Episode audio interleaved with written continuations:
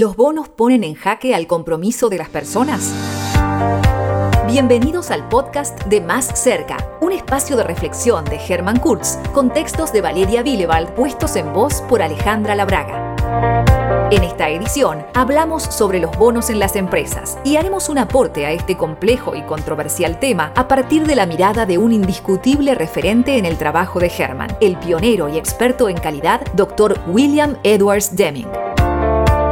Deming nació en Estados Unidos a principios del siglo pasado. Este estadístico es considerado el principal promotor de la calidad total. Es reconocido por los propios japoneses como la influencia clave de su milagro económico luego de la Segunda Guerra y es destacado en todo el mundo por su contribución a la búsqueda de la mejora continua en las organizaciones. Ahora, en el marco de las empresas, ¿qué piensa Deming sobre las evaluaciones de comportamiento, calificaciones por mérito o revisiones anuales? En obras tales como Out of the Crisis, Deming cuestiona que la valoración del comportamiento o la calificación por méritos esté centrada en el producto. Es decir, está en desacuerdo con que la revisión esté al final y no durante el proceso de liderazgo, donde él entiende que se podría ayudar mejor a la gente.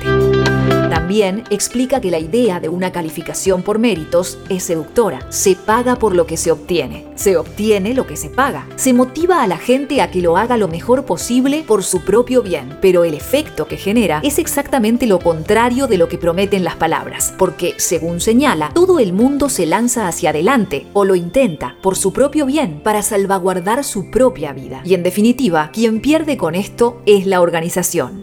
No siempre resulta un día feliz en las empresas cuando se entregan los bonos o se entregan los premios. Y eso es una enorme contradicción, porque debería ser un día de festejo y sin embargo el ambiente que se vive generalmente es de decepción. ¿Por qué surge esto? Esa es la pregunta que nos hacemos. ¿Por qué sucede esto? Hay distintas formas de determinar los bonos. Algunos tienen fórmulas muy complejas que están relacionados con el profit de la empresa o la, la ganancia neta de la empresa. Otros, los resultados, básicamente. Otros tienen un componente de discrecionalidad muy importante y también, obviamente que también es válido. Otros tienen que ver, y eh, pienso personalmente que es el peor de los casos, es cuando el premio está asociado a una herramienta llamada evaluación de desempeño. A algunos le puede sorprender esta afirmación, pero simplemente habría que ir un poco hacia los orígenes y, por ejemplo, estudiar el caso o los efectos que estos premios o bonus tienen sobre las personas en los trabajos que realizó el doctor eh, Deming. No estamos descubriendo nada, simplemente lo que estamos haciendo es ir un poco hacia los orígenes. Lo importante es que muchas veces el problema no es eh, la herramienta de evaluación de desempeño en sí, sino es que esa herramienta no es aplicada correctamente. Por ejemplo, puede estar bien diseñada, puede tener todos los elementos necesarios, pero hay que tener en cuenta que se va a aplicar en el marco o en el escenario de un sistema. Entonces, la visión sistémica es fundamental para que la herramienta tenga o dé un buen resultado. ¿Qué sucede en un ambiente sistémico? Bueno, en un ambiente sistémico la lógica de causa-efecto no funciona, no trabaja. ¿Por qué? Porque puede ser que nosotros tomemos una decisión en determinado lugar de la organización y el efecto de esa decisión tomada o de esa acción emprendida puede tener lugar en un tiempo distinto al inmediato y en un lugar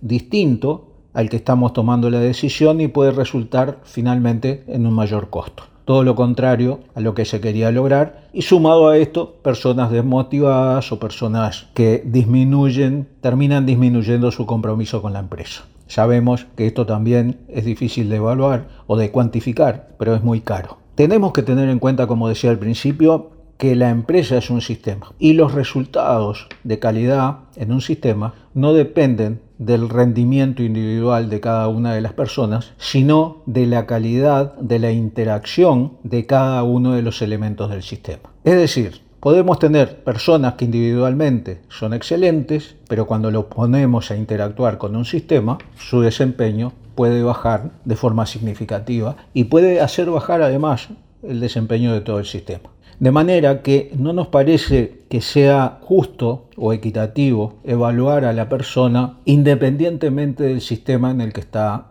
trabajando. Vamos a poner un ejemplo. Cualquier persona que esté realizando un trabajo o dos o tres personas que estén realizando el mismo trabajo. En cualquier sistema, como hay muchos elementos interactuando, cada uno de esos elementos tiene una variación natural. Hay variación natural dentro del sistema. Y es importantísimo que quienes diseñen los sistemas de trabajo tengan en cuenta esa variación. Si no tienen en cuenta esa variación, de alguna manera están invalidando todo lo que viene después.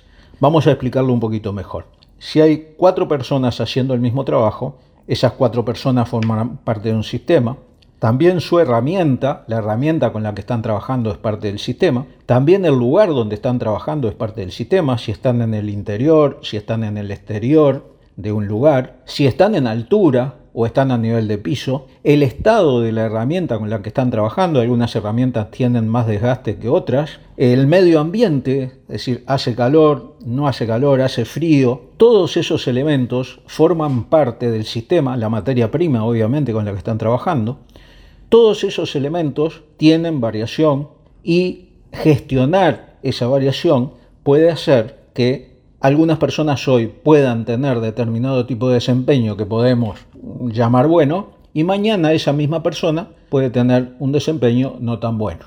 Entonces, depende del día que le hagamos eh, la evaluación, de repente una persona que es muy buena puede tener una evaluación mala y una persona que no tiene tan buen desempeño puede tener un buen desempeño. Y sin embargo los dos son buenos trabajadores, básicamente. Los dos están haciendo lo mismo y los dos están haciendo el mejor de los esfuerzos para hacer las cosas bien podemos hablar de que es muy parecido a una lotería. Pero en este caso, lo que sucede es que los errores están dentro mismo del sistema, porque quienes diseñaron el sistema no tuvieron en cuenta de esos problemas que produce la variación, a esos problemas que produce la variación, y entonces depende de qué trabajador en qué día se va a encontrar con esos problemas. Es muy importante que quienes diseñen los sistemas de trabajo fundamentalmente lo que hagan es quitar los problemas, quitar las dificultades, facilitar el proceso de trabajo para aquellos que van a hacer la operación, porque justamente esas son las dos grandes responsabilidades que tienen las personas dentro de las empresas o cualquier organización. Están aquellas personas que tienen la responsabilidad de diseñar buenos sistemas de trabajo, teniendo en cuenta cuál es la variación, y están aquellas personas que deben de operar correctamente esos diseños de procesos de trabajo que otros realizan. Lo que sucede muchas veces es que es mucho más fácil trasladar la responsabilidad de algo que no sale bien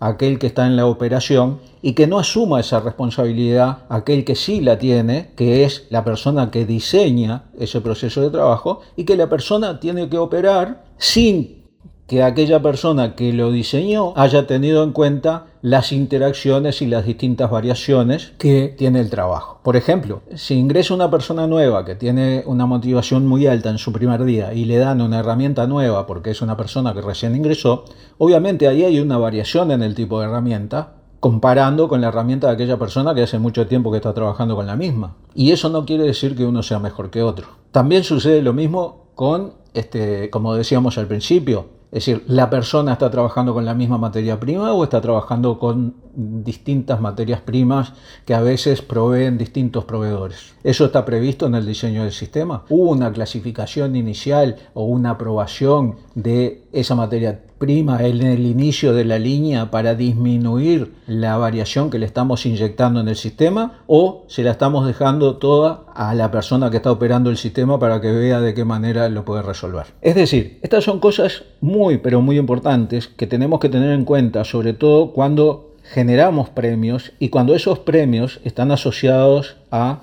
partidas de dinero, porque queriendo hacer un bien, queriendo generar un estado de satisfacción y de aumento de compromiso, en realidad lo que estamos haciendo es logrando todo lo contrario. En definitiva, la pregunta que nos tenemos que hacer, quienes tenemos la responsabilidad de diseñar sistemas, es en qué queremos que las personas estén pensando. Que estén pensando en ganar un premio o un bonus o que estén pensando en cómo hacer para mejorar todos los días la calidad del producto o servicio del que están siendo parte. Si te gusta más cerca, la mejor forma de apoyarnos es compartiendo el podcast con tus amigos interesados en seguir desarrollando su liderazgo personal. Pueden encontrar todos los episodios en Spotify y en nuestra web hermankurtz.com.